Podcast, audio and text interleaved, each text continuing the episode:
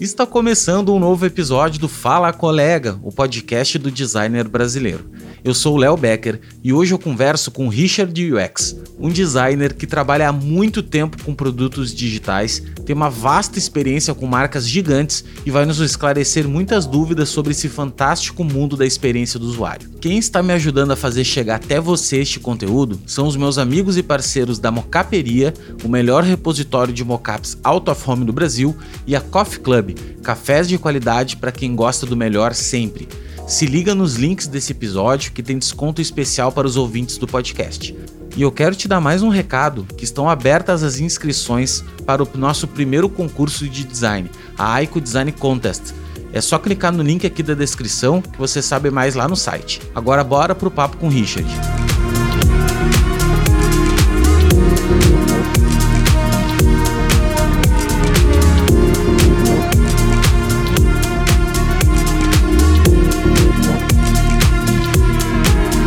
Richard, muito obrigado, irmão, ter aceito participar do nosso querido podcast aqui. Uma honra te ter, gosto muito do teu trabalho. Até tava falando contigo aí nos bastidores. Conheci teu trabalho, eu acho que é através da, da Nina, que é uma menina também incrível que eu conheci aqui, passou por aqui também. Troco ideia com ela, me indica várias coisas. Ela é uma pessoa muito, muito especial mesmo. E acho que é através dela que eu te conheci, conheci teu perfil. E tu é um cara que trabalha com o UX, né, cara, que é uma das uma das profissões, eu não vou dizer profissão, né, cara? Acho que uma das categorias, uma, uma das vertentes do design que mais cresce no mundo hoje, né? Então a gente vai falar um pouco disso, de o porquê que, que acontece isso, né? O, o porquê desse motivo, de todo mundo estar tá querendo ir, ser UX. Será que todo mundo pode ser UX? Essa é uma outra questão que a gente pode também levantar aí. E acho que sim, tá? Mas eu acho que só depende do momento, né? Acho que cada um tem um momento aí. E entender um pouco o que é UX também, né, cara? Porque a, gente fica só no só na teoria e não sabe na prática pessoas que trabalham com isso e, e, e desenvolvem a sua carreira nisso aí.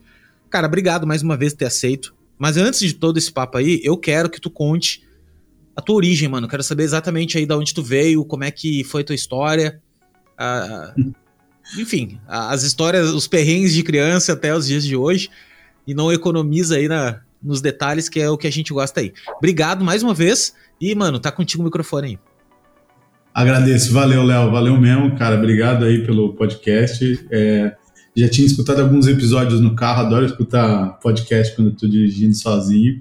Me ajuda a não dormir e pegar alguma coisa útil no meio do caminho.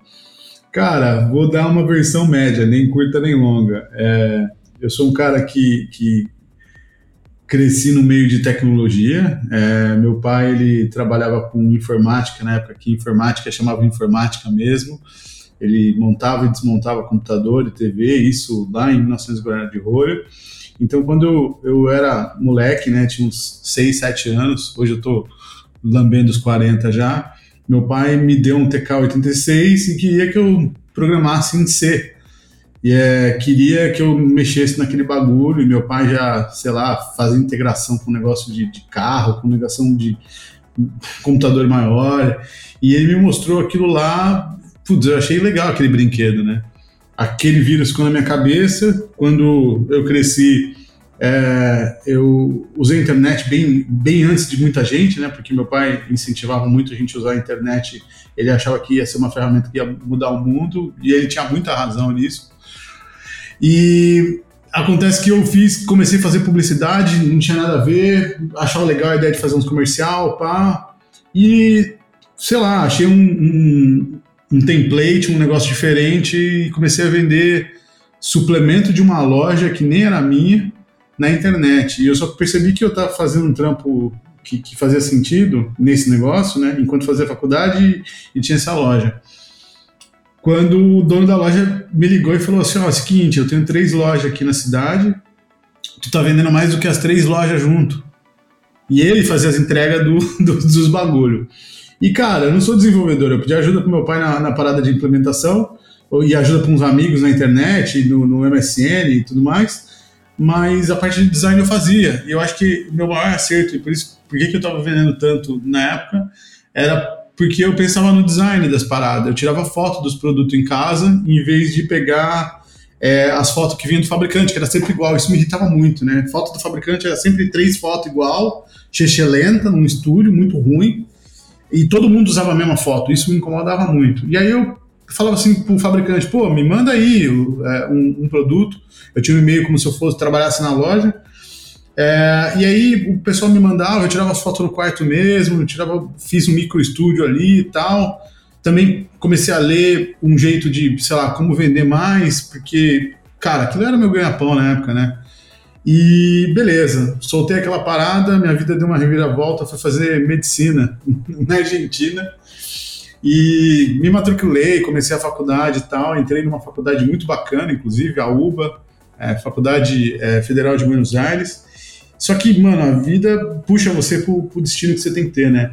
Eu recebi, uh, uh, tava mal de grana e recebi no Craigslist, né, que é um site classificado bem ruim de, de design por sinal, uh, uma oferta que eu e minha namorada a gente tinha ido para uma entrevista uh, para uma vaga de content manager e design. E minha namorada se candidatou para aquela parada na época, minha ex, uh, e ela não, não, não, batia com a vaga, porque ela não sabia falar nem inglês nem espanhol, só falava português. Aí eu respondi em inglês, eu acho, não lembro. Ou eu sei fazer esse bagulho, na entrevista dela. Aí eu garfei a vaga que era dela, entrei e só depois eu fui perceber que, que eu, eu tinha caído num puta de um lugar bacana, né? Era 2005, 2004, sei lá. Eu tava começando a trabalhar em startup com um grupo de maluco que tinha acabado de dropar o Google para fazer uma plataforma de geração de lead para a faculdade. E eu não sabia o que era nada disso na época, óbvio. Eu só sabia o que era Malimar Design, sabia o que era Malimar HTML, Malimar PHP, sabia alguma coisinha ou outra, mas assim, caí de cabeça nesse bagulho. E aí, num determinado momento, eu já não estava mais estudando, eu estava só trampando. E esse negócio começou a fazer cada vez parte mais da minha vida, até o momento que eu me vi sendo designer de verdade e a carreira que eu nem comecei acabou indo pro saco. Demorou um tempão para eu tomar coragem para voltar pro Brasil e falar, puta, eu sou designer. E quando eu tomei essa coragem e voltei pro Brasil, na verdade eu abri uma empresa. Era tipo um iFood, uns anos antes do iFood. Deu ruim pra caramba, mas o aprendizado foi incrível. E aí, na sequência, caí numa agência pequenininha, é, meio que me descobriram assim nessa agência, falaram, pô, você tá mandando muito, mas você não é um designer normal, você é um outro bagulho, cara, porque assim, nenhum designer é, que a gente tem, ele pensa no negócio, ele pensa na jornada. Esse bagulho que você está fazendo aí é outra parada. Aí me indicaram para uma, uma vaga de, de gerente de, de UX na, na VML do Brasil, acho que se, segunda, terceira maior agência de publicidade na época no Brasil. É, e os caras falaram: putz, mano, vamos trocar ideia. Vamos trocar ideia. Já sabia o que era arquitetura da informação, óbvio, já conhecia de pensar na experiência como um todo, mas nunca tinha pensado em ter o título Fence, né? Na época a galera falava que eu era tipo planner digital. E beleza, o meu processo seletivo foi um bagulho maluco, porque imagina que eu estava fazendo o processo já no prédio que era o aprendiz na época. E o meu o, o chefe lá, o dono da agência, era sócio do Roberto Justus. E foi ele que fez minha entrevista. E eu entrei na entrevista, sei lá, 9 horas da manhã e saí 7 horas da noite num processo maluco pra caramba, onde me fizeram até redesenhar, acho que não dá nada falar isso agora, redesenhar o portal da Toyota. E aí, quando eu apresentei o que eu desenhei durante um dia, um airframe da a velha, a, a home interna, né? E expliquei o que, que eu tinha feito, os caras falaram: caraca, isso aqui é exatamente o que a Toyota queria, a gente perdeu a conta da Toyota. Eu falei: e aí, cara, seja bem-vindo à VML do Brasil. Foi aqueles episódio de filme que aconteceu. E aí, cara, validação social, né, cara? Caí numa agência grande, de ponta no Brasil, daí para cima, daí só, só aconteceram várias coisas legais, trabalhei com um monte de conta foda. No primeiro dia que eu, que eu tinha, já tinha que resolver uma conta de, de, de Groupon, que tinha investido uma grana gigantesca e, e, e tinha dado ruim simplesmente porque a galera não tinha feito teste em tela, né? Então o designer lá tinha desenhado um, numa tela de 27 polegadas da Apple e não tinha percebido que o iframe não, não mostrava a, o, a barra de navegação do lado, né, o scroll do lado. Então, em outras palavras, além de page feita dentro do iframe do Facebook, que tinha mais de um milhão de reais investido, não tinha nenhum clique, porque ninguém sabia que dava para scrollar lá, lá abaixo, né? não tinha nenhuma dica visual que, que tinha algo, mais conteúdo para baixo. E o que para mim era idiota, é óbvio que você tem que testar em todos os devices. Só que aí eu entendi que agência de publicidade ainda via o design como aquela coisa de diretor de arte, bonito, lindo, maravilhoso, é, muito estético, mas não pensava em termos de negócio, não pensava em termos de usabilidade, em termos de jornada e um monte de coisa que para mim era tão óbvio já, mas eu não tinha percebido que a minha formação aconteceu sem querer, né? E aí, mano, putz, é, trampei em startup fora do país, trampei para IBM, fiz projeto para Apple, é, trabalhei para o PayPal, deu ruim também, tirei um, um, um puta de um sabático no meio do caminho, é, fiquei dando um rolê gigante na América Latina. É, e aí entrei também num banco, depois na Volkswagen. Volkswagen, um case muito legal, inclusive. Foi a primeira vez que eu, que eu desenhei um produto para carro, carro, né? Eu já tinha trabalhado para marca de carro algumas, mas nunca tinha feito um produto de carro. Aí foi outro episódio, tipo de filme na minha cabeça, porque eu desenhei um projeto, o Volkswagen Play, uh, dentro da, da, da, Volkswagen do Brasil, lá na, na montadora. E, cara, é muito louco, né? Quando você vê um carro na rua e fala, porra, eu desenhei um pedaço disso, né? E, e, aí foi muito louco, veio a pandemia, mudou o jogo de novo.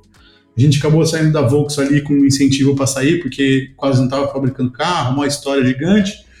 Fui para lá na Estônia, veio a guerra, mais episódios de filme. e aí eu e minha esposa, que na época estava no final da gravidez, a gente falou, putz, vamos para um lugar mais tranquilo, longe da guerra aí longe dessa situação toda, e a gente veio parar aqui em Portugal.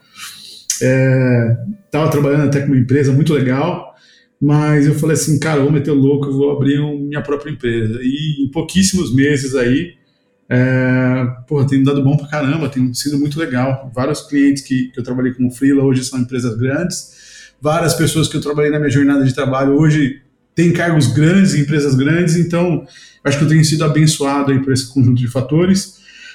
E mais recentemente, uma matéria que eu sempre estudei, que sempre teve a ver com essa mentalidade maluca de fazer conversão, que, que é essa coisa de, de psicologia comportamental, virou um curso, um, um, subproduto que foi um baralho aí que, que foi mó legal aí o buzz na internet com, com tudo isso.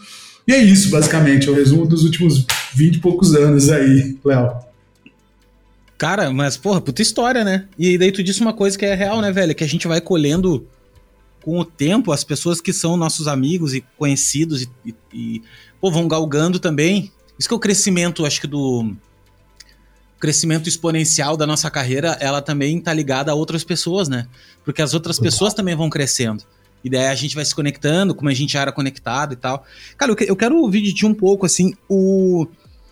Primeiro de tudo, assim, como é que, o que, que é o UX hoje? Que, como é que as empresas enxergam o UX hoje, tá?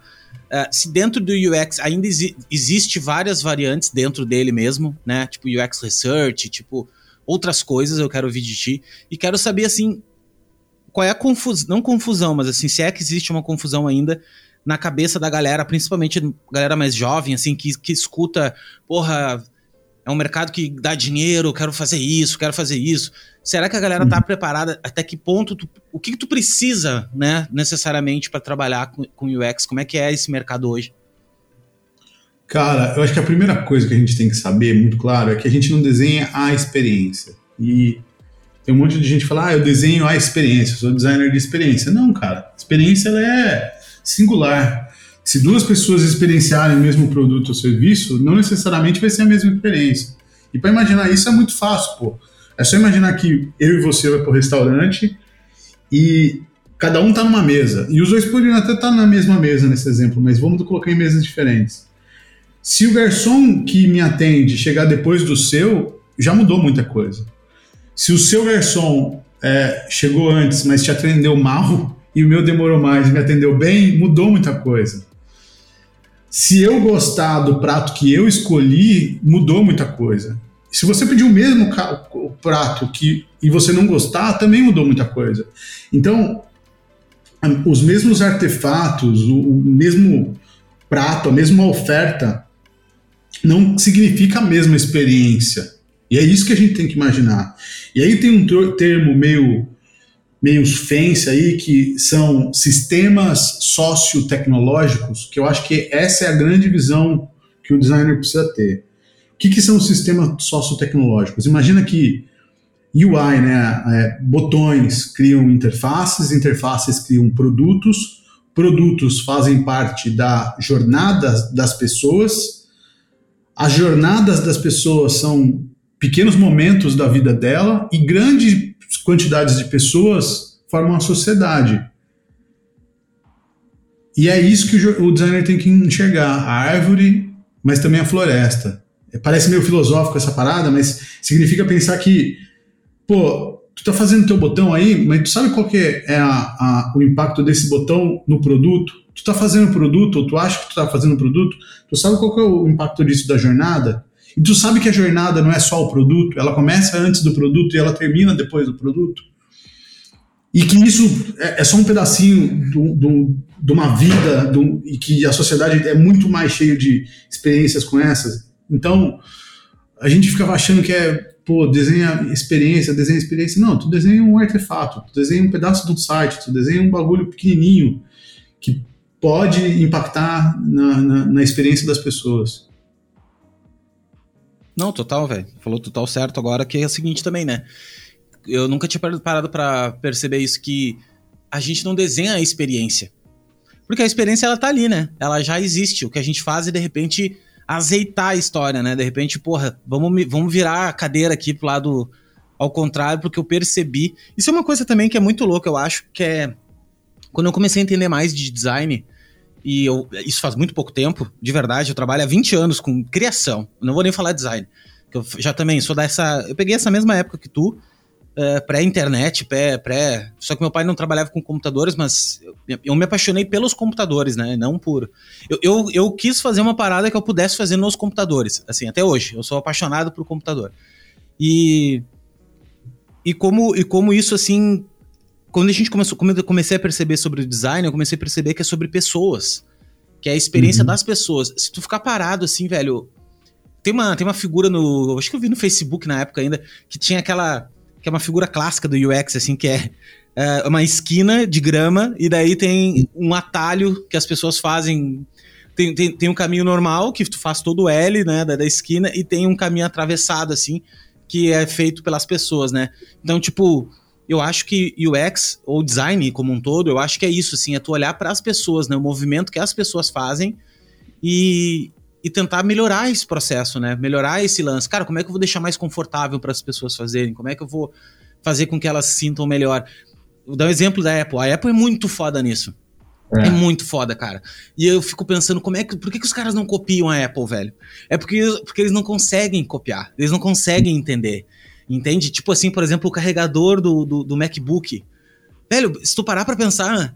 Uh, eu não sei como é que tá agora, tá? Mas acho que ele é a caixinha ainda, né? Aquela caixinha que tu coloca ainda no. no, no não sei Sim. se é ainda assim. Mas, tipo, cara, todos os outros é aquele fio horroroso que tem uma caixinha no meio do fio e daí tu conecta do, do, do outro. Sabe? Então, são pequenas coisas, cara, que, pô, tá ali na, na mão, né?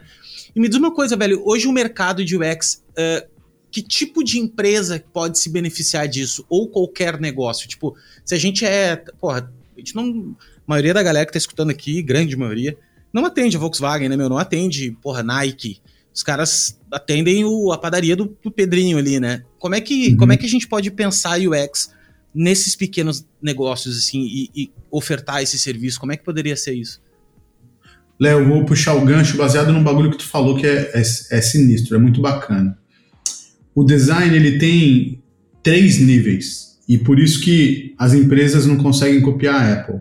E quem disse isso aí não foi eu, foi uma empresa, um instituto chamado DMI, né, Design Management Institute, que os caras criaram um índice de empresas que, segundo eles, são nível 3 de maturidade de design, e pegaram essas empresas nível 3 de maturidade de design e comparado, comparavam com, com o Standard Poor Index, o SP500 e perceberam que durante 10 anos, acompanharam um tempão grande, essas empresas é, tiveram é, performance 228% melhor do que o SP500, um super índice da bolsa norte-americana. E aí, qual que é o resumo da história?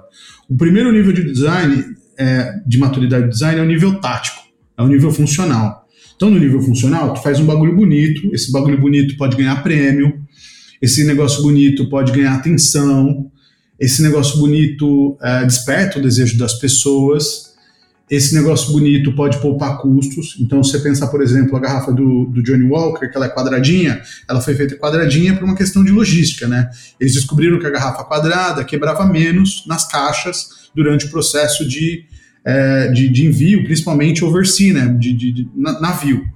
Então, isso é o nível tático. Design tático resolve problema, em muitos, mas é o primeiro nível.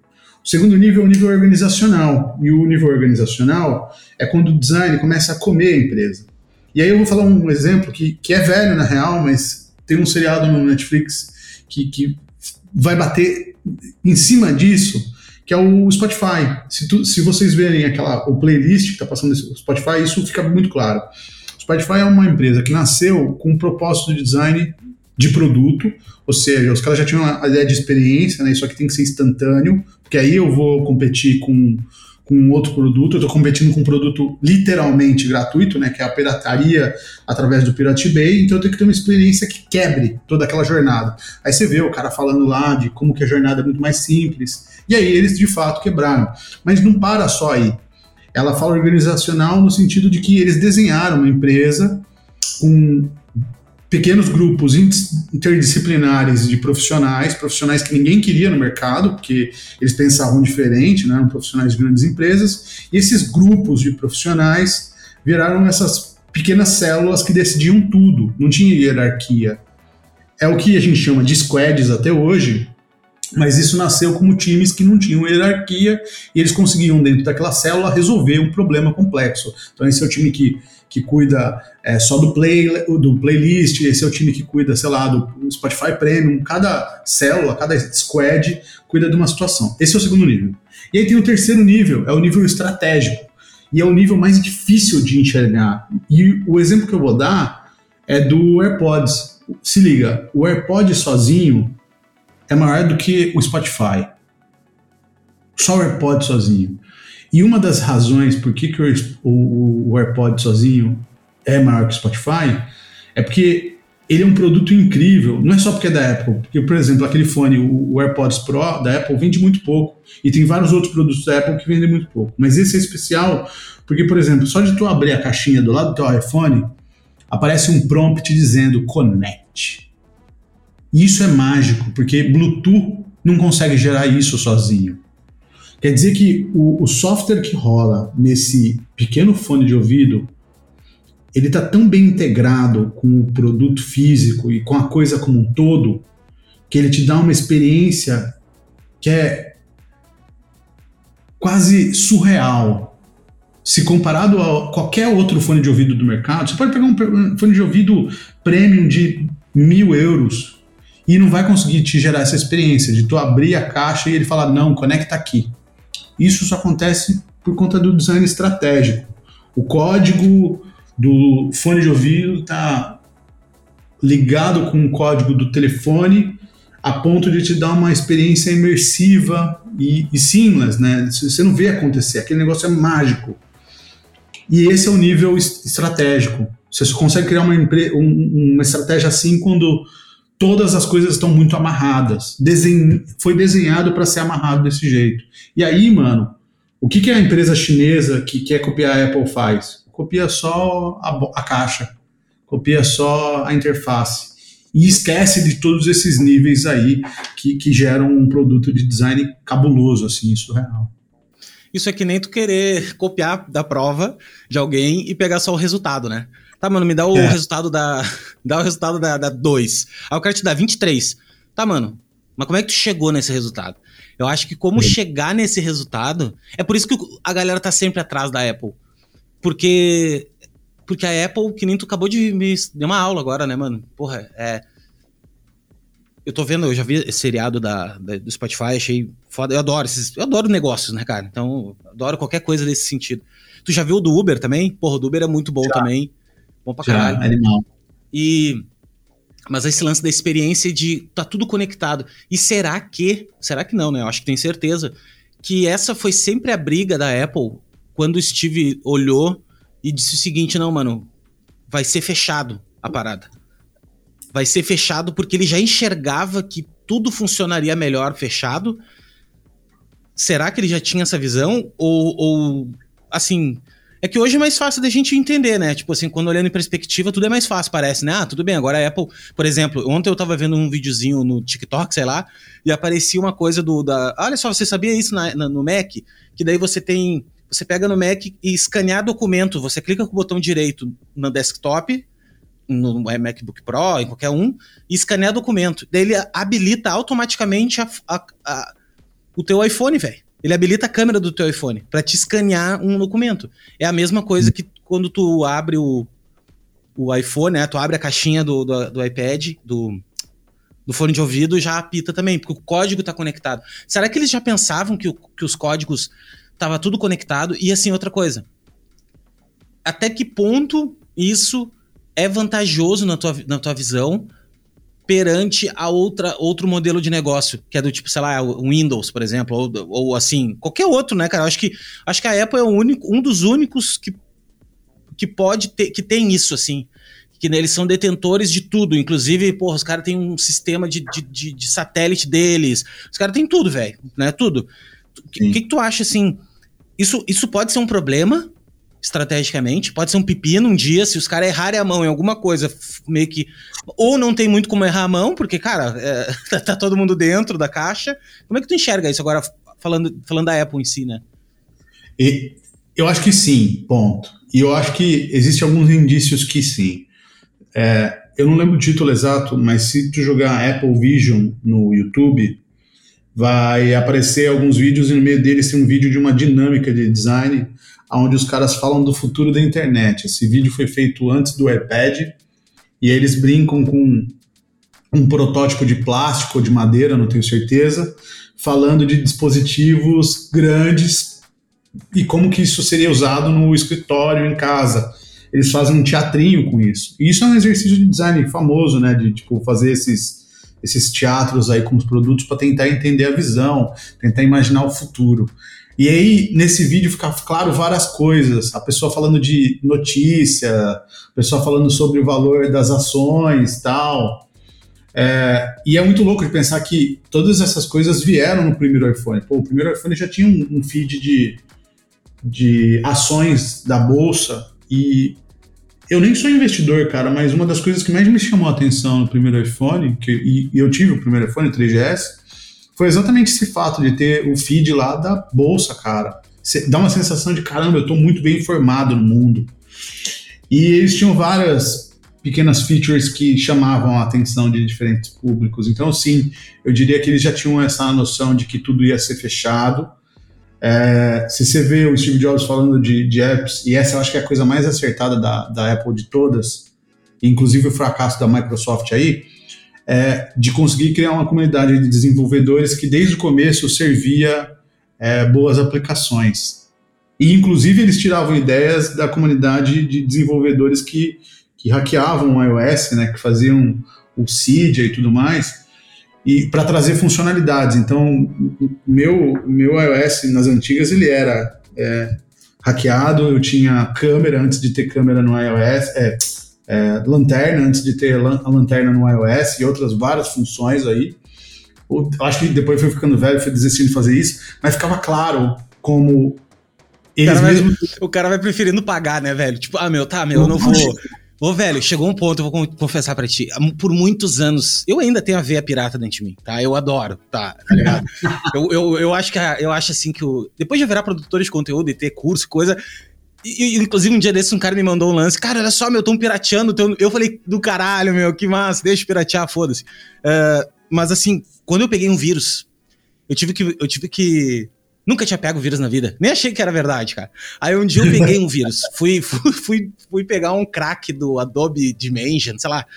Cara, me fudi, cara. É, sabe aquelas coisas que tu entra naquele, naquele submundo da internet, assim? Parece que tu tá é. nas ruas uh, da Rússia, Sim. sabe assim? E, cara, peguei um vírus, fudeu metade do meu HD.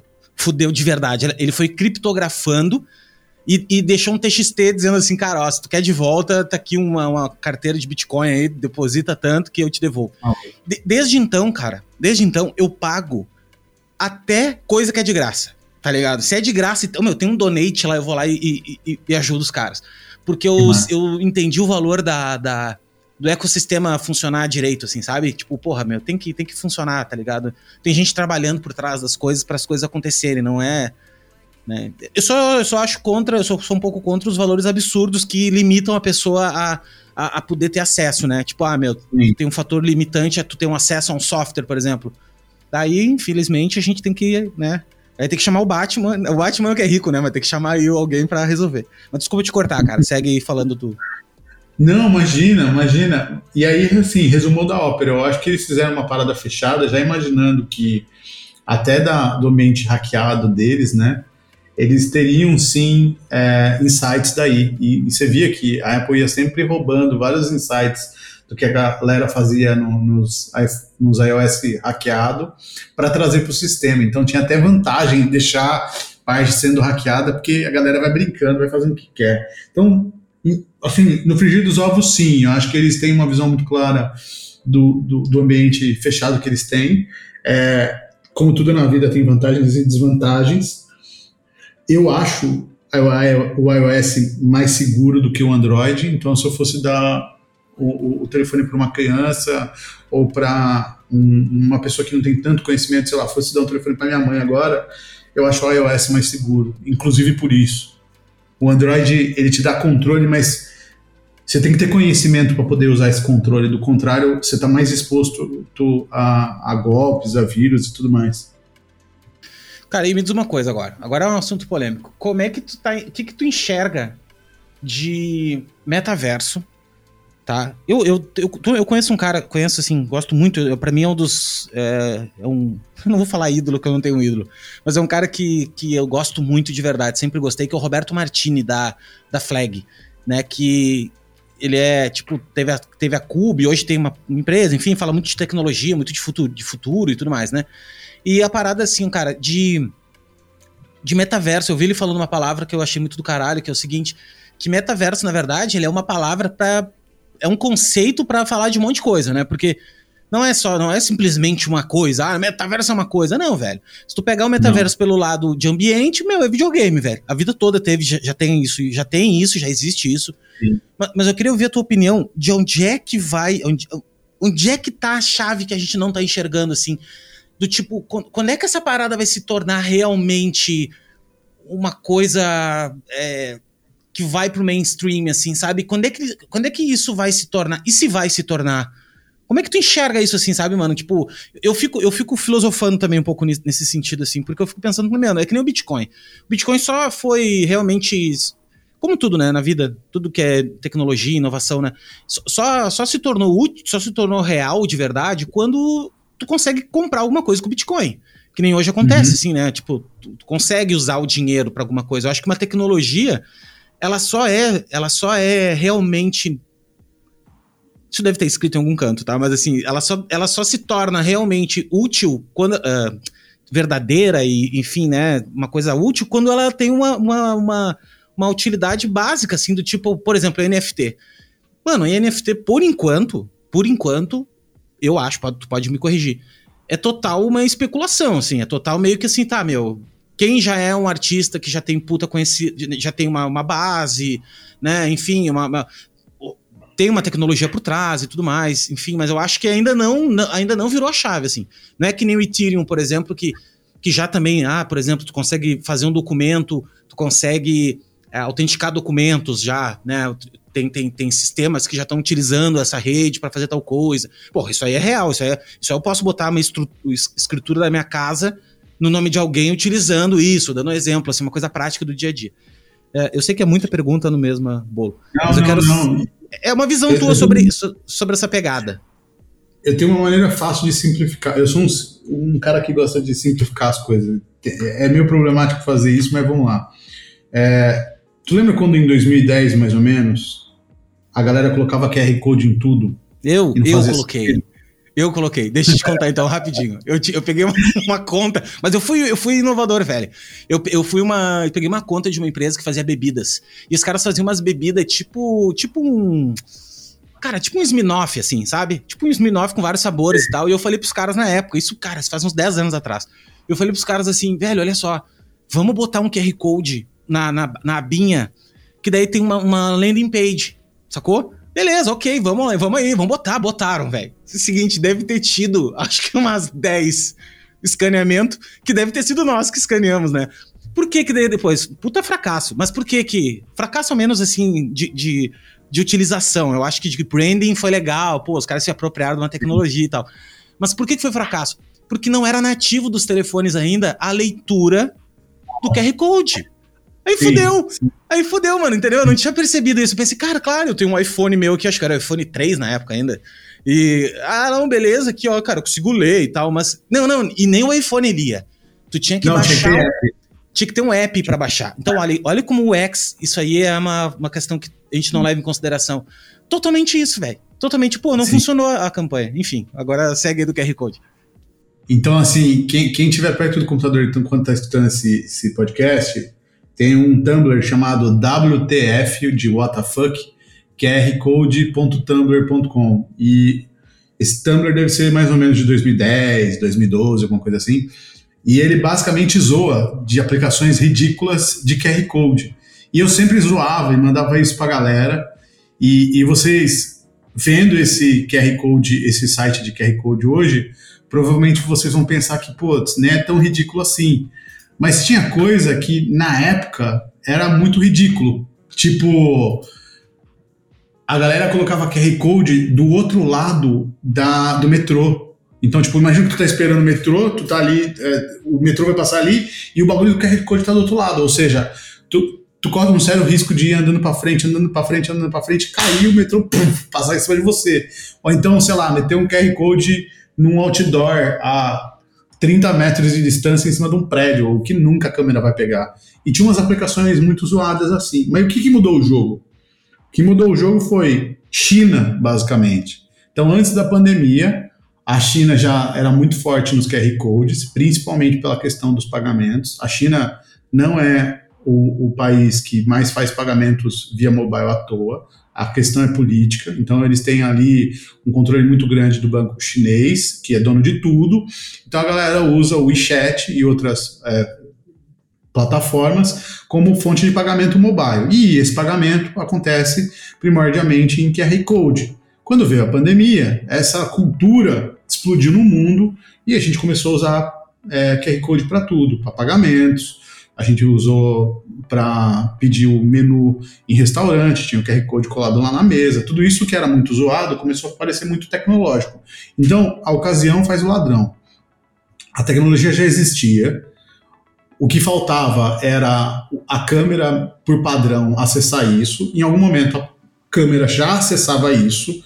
Então, você tinha todos os componentes tecnológicos para existir, o comportamento, mas o comportamento em si ele não existia, porque não fazia sentido. Então, criou-se uma situação onde esse comportamento começou a fazer sentido e hoje isso virou alguma coisa normal. Na minha cabeça, o metaverso é a mesma coisa. A tecnologia disso já está disponível há muito tempo. Second Life era uma espécie de metaverso. Ah, eu não tinha um óculos de realidade imersiva. Dane-se, é a mesma coisa. Já dava para jogar Duke Nukem com, com realidade imersiva desses óculos aí, sei lá, em 1999, 2000 e pouquinho. Então, basicamente, o que aconteceu ali é que hoje essas peças estão se juntando e falta só o comportamento humano. E hoje não faz sentido nenhum, pô, vou fazer uma reunião no metaverso. Cara, pra quê? Tipo, pô, eu tô falando contigo, tô te vendo, tu tá me vendo, por que, que você precisa ver meu avatar e não me ver? É a mesma coisa. Esse é, o, é, é, é o, o, a resposta. Então, basicamente, vai acontecer quando o comportamento humano encontrar uma, uma, um conjunto de fatores que faça a gente usar isso aí. E que, óbvio, a gente não vai usar isso aí só para ficar brincando de joguinho por joguinho, porque isso já existe, isso já tem em vários lugares. É, é que não, tu acabou de falar, tu, tu resumiu o que eu queria dizer, que é quando, quando o comportamento humano entende, descobrir uma coisa útil para aquilo. Que nem sentar, vou, vou fazer uma reunião. Tem cinco pessoas na reunião. Pô, vou botar meu óculos. eu acho que é muito legal se botar um óculos e, porra, tu vê as outras, os outros avatares ali. Eu acho que deve ter uma experiência no cérebro diferente, de alguma maneira, né? Mais imersiva e tal. Mas eu não sei até que ponto. Não sei. É, cara, temos que esperar para ver, né? E, cara, me diz uma coisa. No teu dia a dia hoje, é, como, é que, como é que um cara que tá começando no design. Não só começando, o cara que tá trabalhando com design, como é que ele vai pra, pra vaga de UX? Como é que ele, ele como é que se faz um case? Como é que se faz um portfólio? Como é que. Porque o gráfico é fácil, né? Fácil, mas o gráfico é mais fácil, né? Tu, tem uma questão visual ali que tu consegue fazer. Mas quando tu vai para o UX, como é que como é que é o caminho? Cara, eu ia vai no curso mais da hora do mundo que você achar. Sei lá, pode ir num curso do MIT de UX design, pode ir num curso o mais caro que você encontrar, aquele que você sonharia em fazer. Achou esse curso? Pega toda a grade, coloca no bloco de notas e estuda todas as matérias que tem lá. No mais profundo que você tiver. Quando você puder pagar, faz esse mesmo curso. Se adentre e vai mais profundamente em cada uma daquelas matérias que você achou mais bacana. Aproveita também a porcaria do curso não só para fazer ele, mas para fazer networking com, com, as pessoas que também estão fazendo. Porque talvez hoje essas pessoas são pares seus, mas amanhã elas talvez sejam seus colegas de trabalho ou pessoas que podem te indicar em outras empresas. Essa é uma parte. A outra coisa é mete um case fictício, mas assim, vários.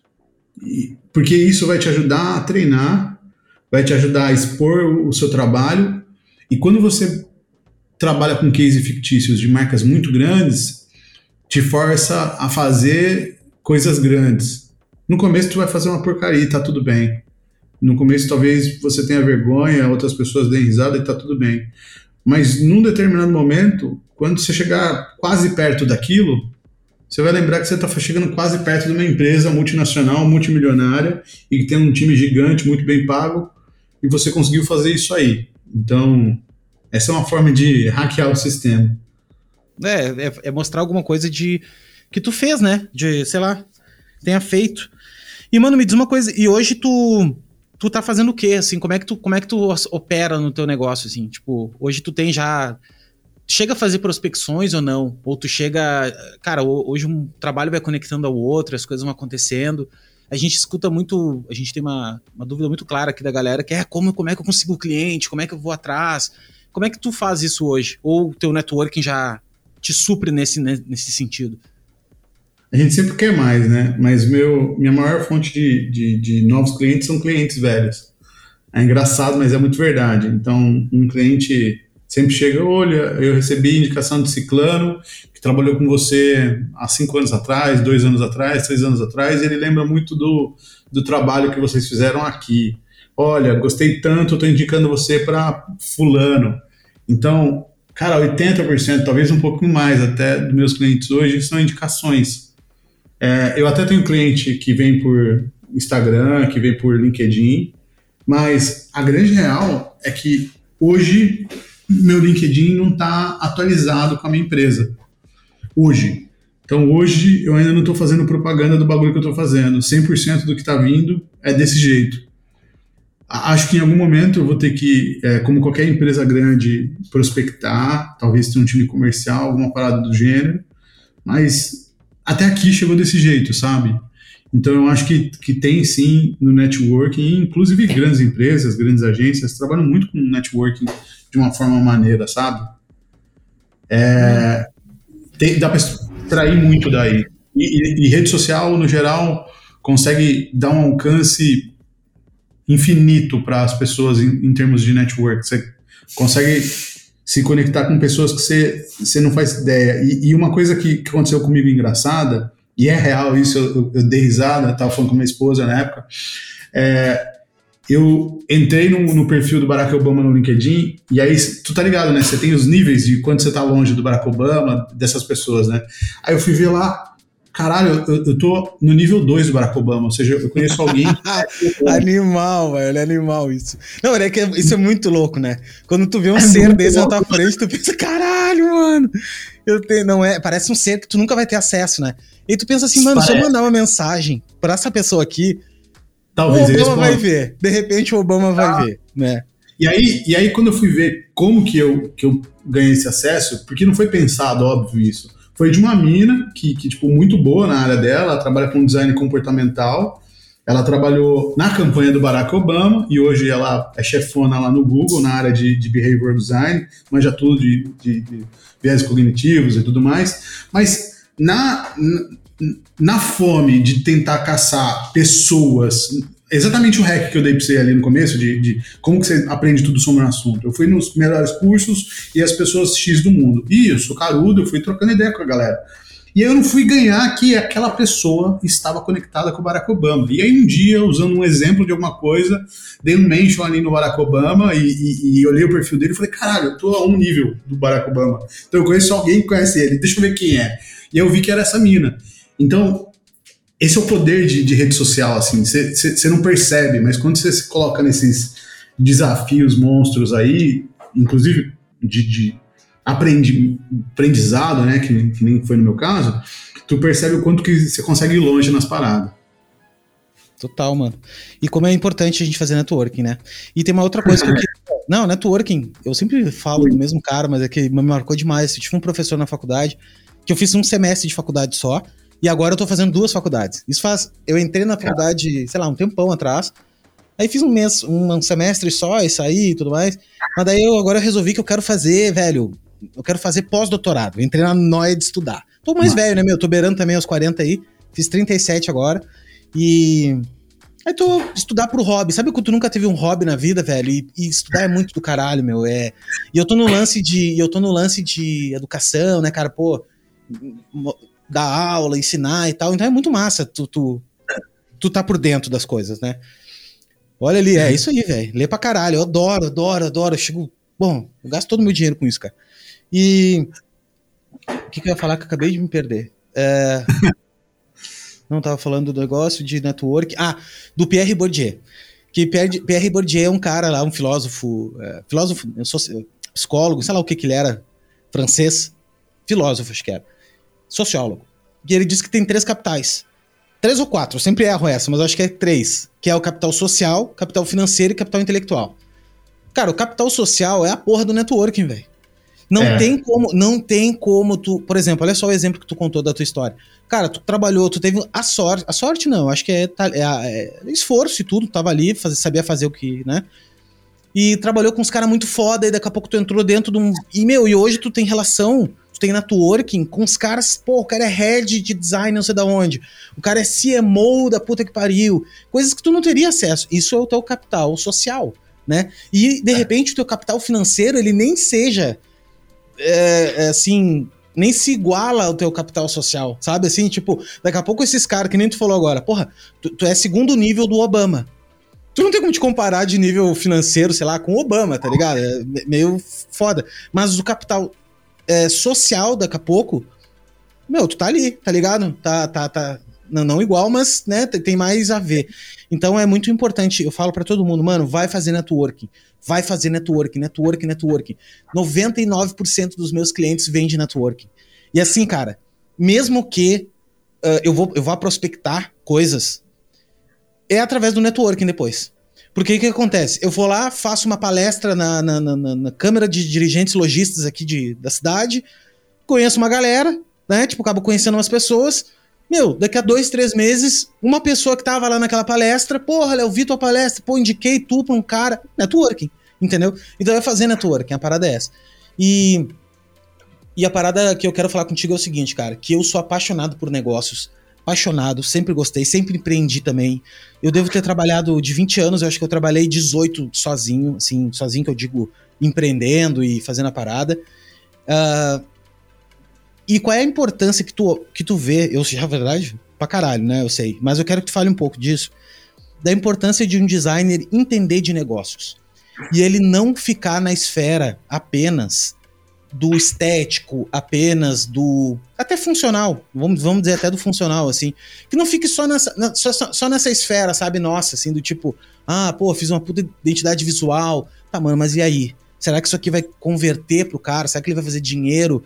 Né? Porque eu noto, eu percebo que quanto mais a gente entende de negócio e quanto mais a gente conversa de negócio com nossos clientes, mais ele dá valor ao design.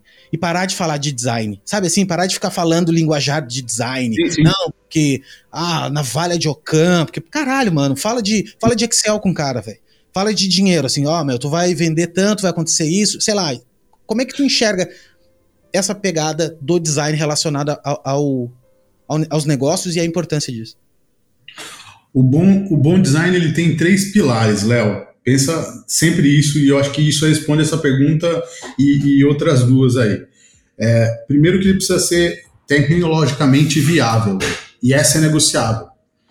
Quer dizer que aquilo que a gente está fazendo precisa ser viável tecnologicamente. Como eu, eu, disse que isso é negociável, por quê? Porque a gente consegue vender um negócio que não está pronto, a gente consegue vender um sonho, quando o Elon Musk, por exemplo, fala, ah, eu vou fazer os robôs lá, ele vende baseado no PPT, ele vende baseado numa animação. Então, tecno tecnologia é negociável. O segundo, ele é muito pouco negociável, que é o desejo humano. Um bom produto, um bom design, ele precisa ser humanamente desejável. Se as pessoas não quiserem ele, é mais difícil você empurrar, você vai precisar de muita mídia, você vai precisar de muita coisa para fazer as pessoas usarem alguma coisa que elas não querem. Só se for numa situação que elas são obrigadas, tipo um produto B2B da sua empresa. Você usa aquela porcaria daquele software lá, que é a única coisa que tem, se não usar, você não faz seu trampo, você vai ser demitido pelo seu chefe. Então é pouco negociável. Mas o terceiro pilar é financeiro. Um, um bom design ele precisa ser é, financeiramente sustentável. Porque a menos que você esteja desenhando para uma ONG ou para um produto que, sei lá, capta dinheiro de alguma do ar ou sei lá o quê, a conta precisa fechar. Então precisa entrar usuário. Então, todo mundo fala, ah, esse produto é user-centered. Acontece que os produtos são centrados no usuário porque isso garante o longo prazo do negócio. Não porque você quer fazer as pessoas felizes. Só que, como tudo na vida, tem um limite. Então, tem um, um episódio bem velho lá do, do, do, do Homer Simpson que ele basicamente descobre que o irmão dele é dono de uma montadora lá, eu acho que, que é meio que a Ford ou GM que eles tentam fingir que é. E aí o irmão dele fala pro, pro Homer desenhar o carro perfeito. O Homer desenha um, puta, um carro ruim ali, que tem uma, uma bolha que fica as crianças atrás para fazer barulhos e não escutar. O carro tem, sei lá, 15 buzina. O carro tem um motor que faz barulho pra caramba. Tem um monte de feature nada a ver. E aí acontece que o Homer fez um produto que só ele gosta e leva a fábrica à falência. Então, assim, primeiro, você está desenhando o produto para quem? Para um público grande, a conta fecha. Segundo, a conta tem que fechar sempre. Seja não necessariamente com aquele produto, porque pode ter uma estratégia maior, não necessariamente naquele modelo, porque você pode perder dinheiro hoje para ganhar uma base de usuários e depois entrar dinheiro, mas a conta tem que fechar em algum momento. E aí, é, é isso que o designer precisa entender, que aquilo não está sendo feito de graça, que aquilo está servindo, sim, um, os interesses de um negócio. E, cara, tem um equilíbrio entre você empurrar uma venda e gerar uma boa experiência. Lógico que tem, mas você tem que pesar isso aí, porque se você, às vezes, só fazer o, o usuário feliz, feliz, feliz, talvez você possa estar tá machucando o negócio e daqui a algum tempo passa a não ter negócio mais para ser machucado.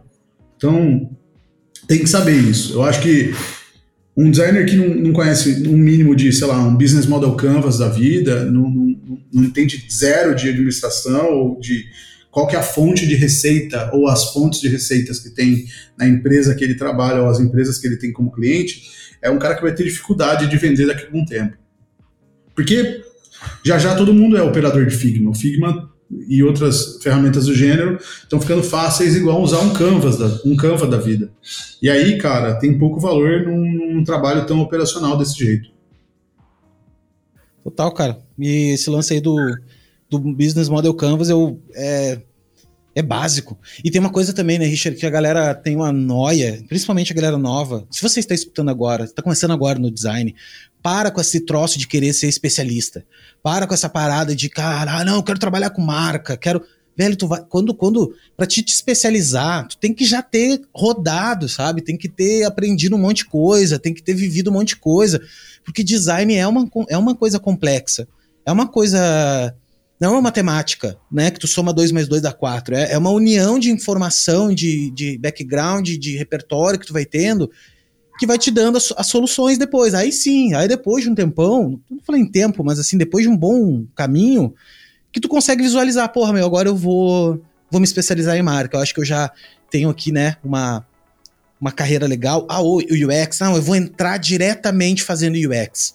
Pô, tu não sabe nada, velho, tu nunca fez nada. Não tô dizendo que não dê para fazer. Tem muitos cursos bons hoje que, né, te, te, te formam assim. Só que tu não, eu tenho certeza que tu não será um ótimo UX se tu não tiver repertório. E repertório ele vai vir com o tempo, né? Não tem como tu, tu encurtar o tempo, né, cara? A galera tem muito esse. Esse, e, e esse, assim, ansiedade, a ansiedade, né? A gente confunde muito algo estético com bom produto. E a gente acha que a gente consegue reconhecer um bom produto quando vê, e não é assim tão simples. Eu acho que o maior tapa na cara que deixa isso muito claro, para mim pelo menos, quando eu, comecei a estudar esse negócio de viés cognitivos há algum tempo, e aí eu, eu sempre que posso vou atrás do, do, estudo que definiu isso aí, ou de exemplos para dar nas aulas é, de como que cada é, estudo foi é, usado na, no mundo real. E aí eu topei, assim, né? Esbarrei com, com um exemplo que eu achei foda e, e acabou me marcando, que foi a história do carrinho de supermercado. Um cara chamado Sylvan Goldman, que era dono de supermercado, é, sei lá, lá na década de, de 40, ele criou um supermercado, basicamente, ele pegou a cestinha, tá ligado? Aí ele colocou uma cestinha em cima, uma cestinha embaixo e um modelo de, de, aquelas cadeiras dobráveis, sabe? Tipo cadeira de bar, e colocou uma em cima da outra e uma rodinhas embaixo, com a ajuda de um cara que era metalúrgico. E aí ele fez o primeiro carrinho de supermercado da história. Eram basicamente uma cestinha em cima da outra, um, uma estrutura de, arame, de, de, de, de, arames lá, metal, e as rodinhas. E aí ele botou aquele bagulho no supermercado, porque, pô, óbvio, é, as pessoas só vão levar até a cestinha tá cheia. Quando aquele negócio pesar no seu braço, você não vai levar mais nada, você vai embora. E ninguém vai ficar levando duas cestas. Então ele estava pensando no negócio. Ele estava pensando em não melhorar a experiência, mas tornar o senso de, de, de, de, esforço menor e por isso você vai levar mais. Ó, ó, de novo, business no negócio. E aí, acontece que quando ele chegou com o primeiro protótipo de carrinho, ninguém usava aquela parada. Aí, esse cara para mim é muito designer, porque o método dele inteiro é, é, é, incrível. Ele foi fazer pesquisa, ele foi perguntar né, para a galera: oh, por que você não está usando? o, a Almanada deu, deu uma resposta que, que é bem previsível para nós e falou que basicamente ninguém queria levar o carrinho do supermercado porque eles eram fortes, eles tinham um braço e que, pô, como que isso? É uma insulta. Por que, que eu vou levar esse carrinho do supermercado se eu sou fortão? Isso é o que os homens diziam. E as mulheres tinham uma outra resposta que era interessante, que era, pô, eu não sei se eu vou levar esse carrinho porque eu tenho medo de eu colocar muito peso aí e quebrar. Qual que é a capacidade desse carrinho, né? Então a resposta da, da, dos homens era que basicamente eu não preciso, porque eu sou forte, e das mulheres eu tenho medo de quebrar. E aí, como que ele resolveu esse, esse impasse, né, esse problema? O Mano contratou um monte de ator e atriz bonitão para ficar circulando pelo mercado com o carrinho dele. E aí tem várias fotos de vários modelos. Você vê aqueles carrinhos perfeitos, com aquelas pessoas com a alpitia perfeita, tudo milimetricamente posicionado, e eles ficavam dando rolê no, no mercado. Depois de um determinado momento, as pessoas copiam o comportamento das pessoas e todo mundo passou a usar o carrinho de supermercado. Moral da história: mesmo um produto, às vezes precisa de um empurrãozinho.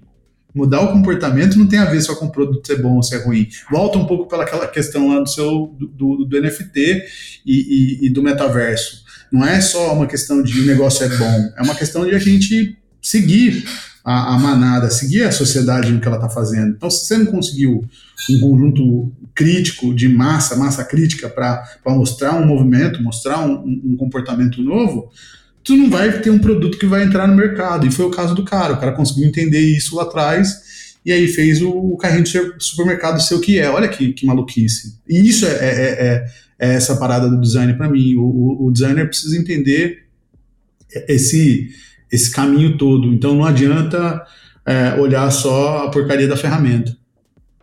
Falou uma, um exemplo agora, eu lembro do exemplo do Airbnb, né? Que no início, no início as fotografias eram muito ruins. E, cara, quando eles mexeram nas fotografias, é que a parada decolou. Tipo, quando eles, puta, vou investir em fotografia, porque as fotografias, as pessoas não estão indo porque a fotografia é bosta. E, por exemplo, a fotografia, cara, se tu no iFood, por exemplo, eu falo para todo mundo, inclusive quando eu faço mentoria com a galera, ah, meu, não sei o que, pô, deixa eu ver tua foto profissional aí. Cara, não tem uma foto profissional, velho. Tô dando exemplo da foto porque é um também que nem o carrinho, né? As pessoas elas sim, reagem, sim. elas reagem a, a, Se tu vê um avatar bonito, cara, um avatar legal, uma coisa profissional, tu pensa, puto, caralho. Ali em milissegundos o teu cérebro já diz, ó, oh, esse cara aqui parece importante, parece que se preocupa com detalhe. Aí tu vê uma foto tudo meio cagada do cara, meu, tu, tu, tu não vai dar o mesmo valor para aquilo, né? E a mesma coisa que, por exemplo, no iFood, tu vai no iFood e tu vê uns, às vezes, restaurante super bom, tu vê umas fotos meio, ah, aquela batata frita tirado com fotografia do celular, assim, tu pensa, cara, a importância que tem é, é uma questão de botar no número, assim, velho. Se tu fizesse uma, uma, uma pesquisa antes e depois de trocar todas as fotografias do teu cardápio por fotografias profissionais, eu tenho absoluta certeza que aumentaria tuas vendas.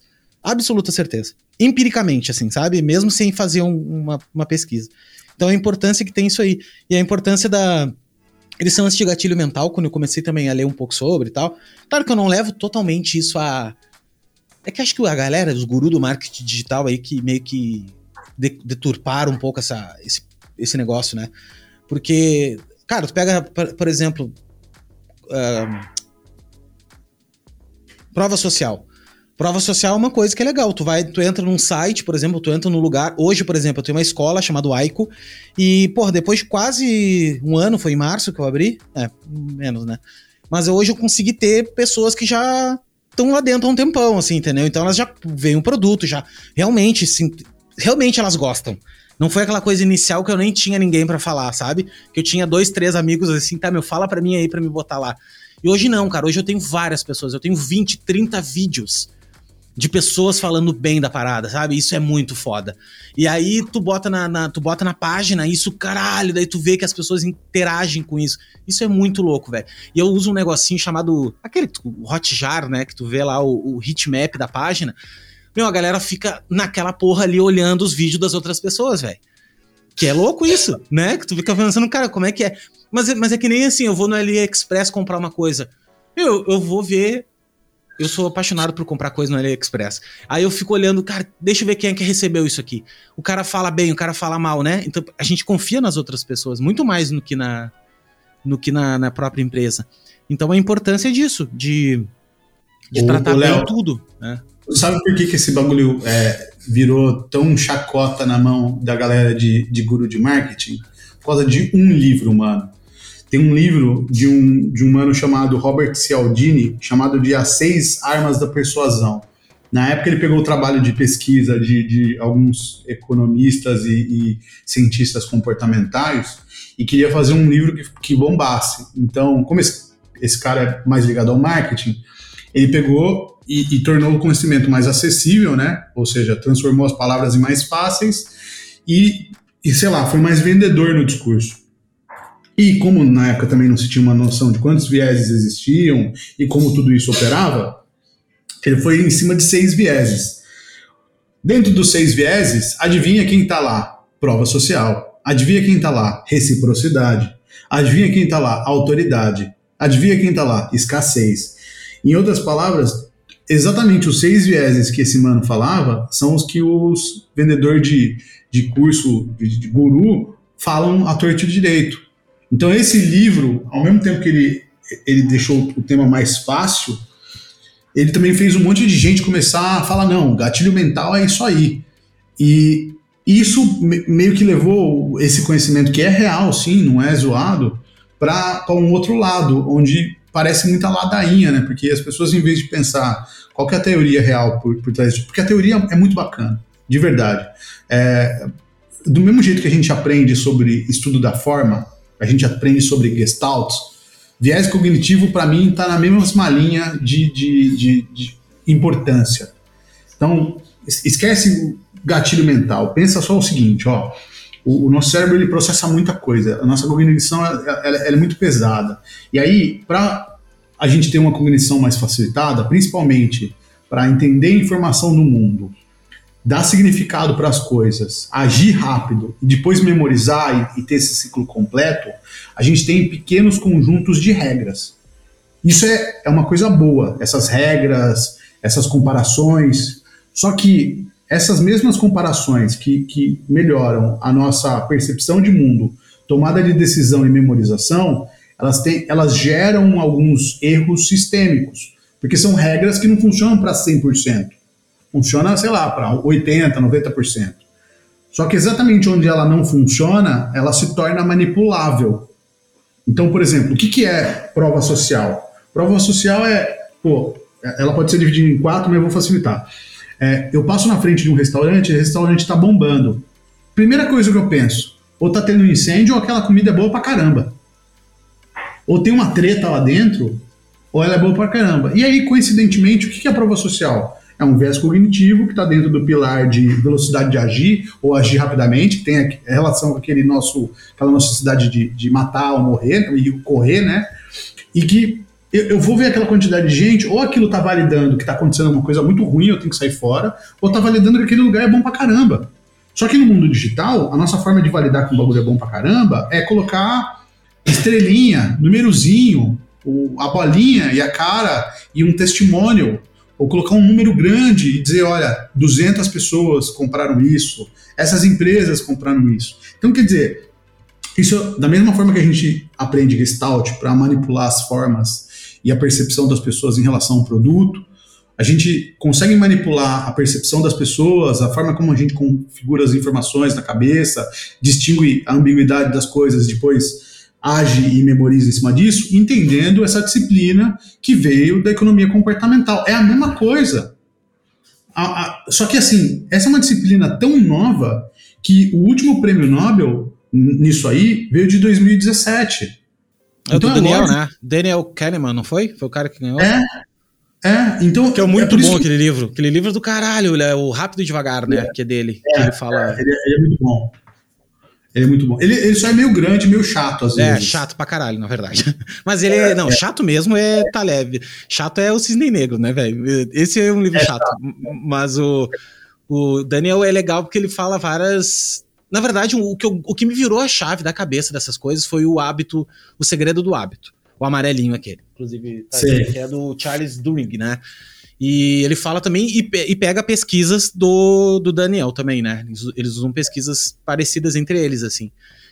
E, e ele é mais simples, né? O lance ele dividiu o hábito e tal, eu acho mais fácil.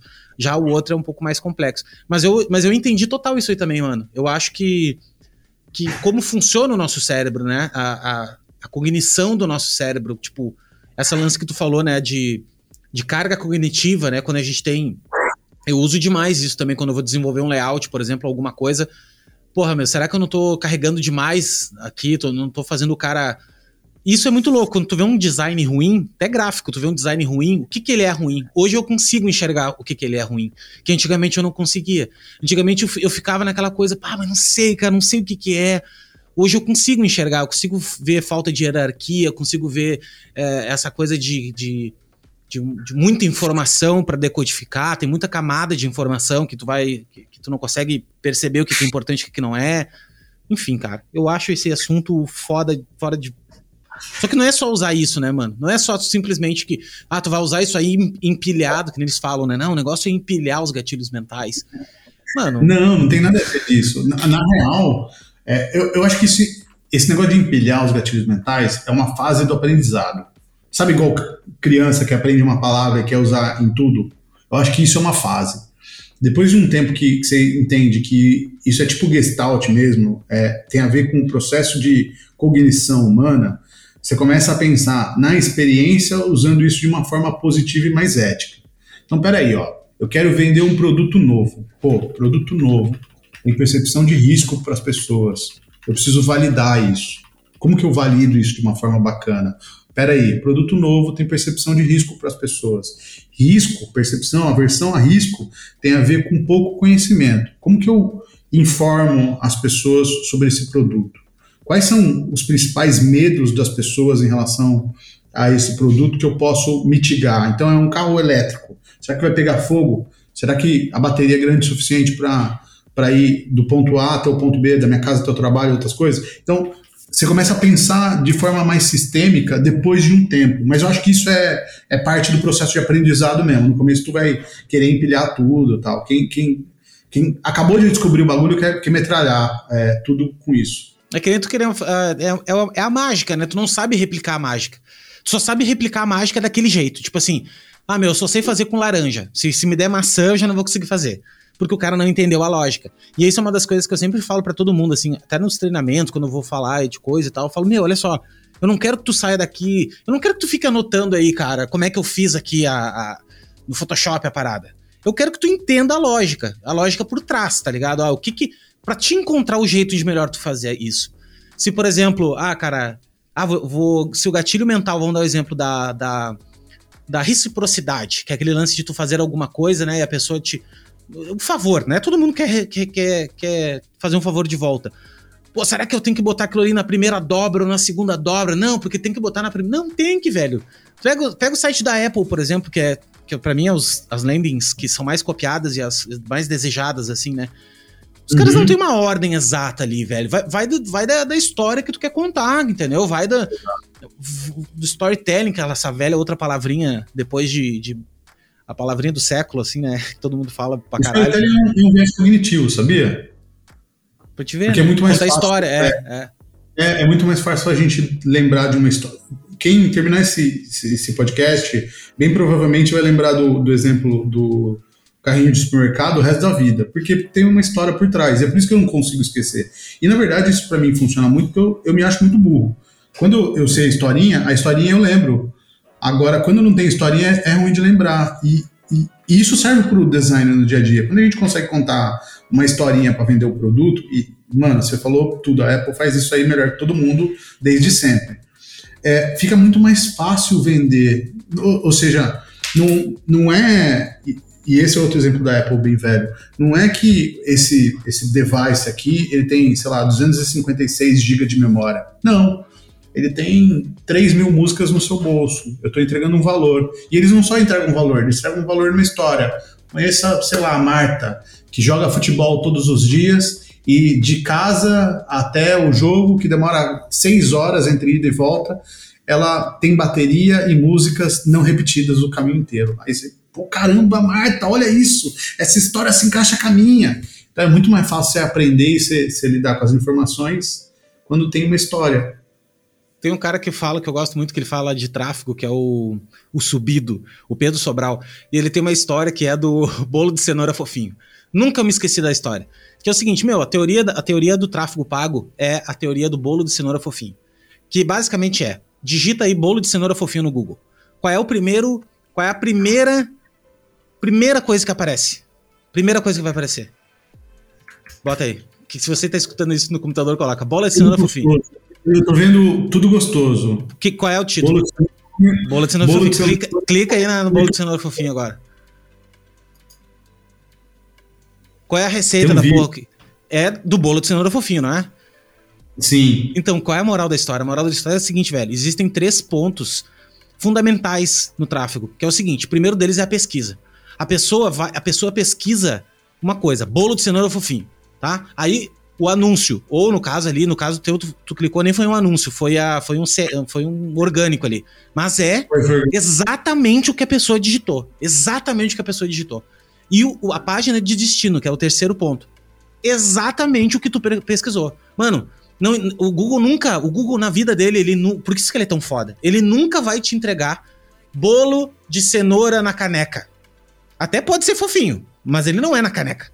Ele, o da caneca tá em segundo aí sei lá, em terceiro. Então, assim, cara, quando ele me ele conta essa história, na minha cabeça, todas as vezes que eu vou escrever um criativo, todas as vezes que eu vou botar um tráfego a rodar, que eu vou fazer uma página, que eu vou fazer, eu penso assim, mano, qual é são os três pontos. A palavra que eu vou digitar, a palavra tem que ser óbvia. Não adianta eu, por exemplo, eu botar assim, ó, ah, criação de marca, criação de logo. E o cara, na página do cara, cair no site dele, ele, ele faz UX, ele faz embalagem, ele faz não sei o quê. Não, velho, não vai funcionar, não é a bolo de cenoura fofinho. Então isso é muito real, velho, é muito real, assim, porque é o, é o jeito que funciona. E ele contou essa história do bolo de cenoura fofinho, é legal, né? É tipo uma história bacana, e conta, e conta os três pilares do, do, de um curso, tá ligado? É, é um treinamento, assim. Eu vou falar que ele reduziu um livro que eu li um livro inteiro que chama Designing the Search Experience. Uhum. Um livro grande, um livro chato, cheio de teoria, numa história. Foda. É isso que ele acabou de fazer, é, cara. Porque é foda, basicamente o livro contar isso na perspectiva do design, como é que isso funciona. Piriri, parará, puta Vou chamar ele. Meu, o, o, eu acho ele incrível. Acho ele incrível. Eu nem sou gestor de tráfego, mas eu gosto muito de tráfego. Eu gosto, tá ligado? Eu gosto de internet, assim. Então eu gosto de. Eu gosto de. Como é que eu posso chegar nas pessoas, entendeu? Como é que eu posso comprar? Como é... eu, eu, adoro, eu adoro isso, assim. Gosto de tecnologia, né? E daí, uh, uh, pra mim, o Pedro Sobral, eu nem sei se ele é o melhor gestor de tráfego do Brasil, mas para mim ele é, o, ele é o cara que melhor explica. Ele é muito carismático, né? Ele é muito querido. E escutar ele em duas vezes é melhor ainda. Porque daí fica, as risadinhas dele vai ficar muito engraçado. E é um cara que manja muito, cara, tá ligado? Já. E skin the game, assim, né? Um cara que bota, tem bastante grana envolvida, faz umas paradas muito grandes e gosto muito dele. E ele me explicou dessa forma, ele é um bom professor também, que é um cara que eu tô me inspirando muito em pessoas que sabem ensinar de uma maneira legal, fácil de entender. E é. essa história do bolo de cenouras fofinho para mim, eu fiquei, caralho, meu. E eu ensino, inclusive, pros, pra galera e falo dele. Né? Cara, olha só, tem uma, uma teoria aqui que é a bolo de cenoura fofinho. Enfim, Richard, é o seguinte, eu quero que tu conte para nós o que que tu poderia dizer para ti lá no início da tua carreira, quando tu ganhou do teu pai o computadorzinho aquele. Uh, se tu pudesse receber um e-mail, que não existia internet na época, né? Mas enfim, se tu pudesse ter recebido um e-mail naquela época, com alguma coisa que tu tirou de insight da tua vida até hoje, quase beirando os 40 anos, que tu poderia sintetizar, assim, de conhecimento. Na primeira linha, na primeira linha compre Bitcoin. É, isso aí é verdade. Ponto, né? O resto. O resto, na verdade, não precisa mais nada, tá ligado? Tipo, meu, o resto, meu com dinheiro a gente dá, dá todo jeito. Também dá jeito. E, e, na segunda linha, eu ia falar: estuda finança, falando sério, tanto pela perspectiva de design, que é muito importante, muito importante. A gente tá falando de business todo esse momento, e, e business e finanças estão intimamente ligados.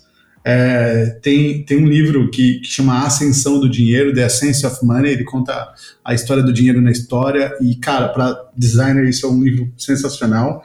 Mas eu acho que esse é o, o, o meu fechamento. Estude sobre dinheiro, porque isso vai te ajudar a ter uma vida mais tranquila, isso vai te ajudar a conversar com é, gente de dinheiro. Então, essa é a linguagem que os executivos entendem, essa é a linguagem que os donos de negócios entendem. E se tu não conseguir falar a linguagem deles, tu não vai conseguir se comunicar nem vender para esses caras. Arrasou. E esse cara que eu te falei do Roberto Martini, tem uma, um TED que ele fala lá que justamente isso, assim, ele era muito novo, né, cara? Muito novo, assim, nessa época da internet e tal. E, e ele acabou, sabe o que ele fez? Ele se formou em, em economia. Nada a ver com o negócio. Por causa que, tipo, ele disse o seguinte, velho, eu não, eu não conseguia conversar com os caras. Eu falava de tecnologia, eu falava disso, falava daquilo, de design, da parará, e os caras não entendiam. E, cara, os caras me tiravam pra guria, entendeu? Tipo, tiravam assim pra, pô, o que, que esse cara aqui, meu, sabe nada, entendeu? E daí ele teve que fazer, um, estudar negócio para poder falar ao mesmo nível. E assim, velho, o que tu falou é fundamental mesmo. Falar de negócio tem que aprender a falar de dinheiro. E, o, e outro lance é o tabu que a gente tem sobre dinheiro tabu, Nossa. tabu, assim. A gente não entende dinheiro. A gente acha que dinheiro é uma coisa ah, suja, uma coisa. Não, velho. É, é, é, o dinheiro é uma energia, cara. É que nem água, que nem luz. Entendeu? Sim. Tem que ter, tem que ter. Como tu tem luz em casa, tem que ter dinheiro para poder fazer as coisas acontecerem, fazer fluir, fazer poder ter estudo, poder ter saúde, poder ter alimentação, poder estudar fora, morar fora. É, é, tem que ter, cara. Tá louco. E como ganhar Sim. ele, como é que como é que como é que flui, né, o, o como é que a economia funciona, né? Como é que. Isso é muito louco, é um, é um estudo de uma vida. Mas eu acho que sim que a gente tem que aprender um pouco mais Nesse sobre isso. Um pouco não. Né? Dinheiro, The Ascension of Money. Depois que vocês leem isso aí, vai mudar a vida de vocês, de verdade. Qual é o livro? a ascensão do dinheiro. Ele conta a, a história ascensão. do dinheiro assim, desde economia de trocas, desde a pedrinha, a história... desde a pedrinha, a pedrinha dourada.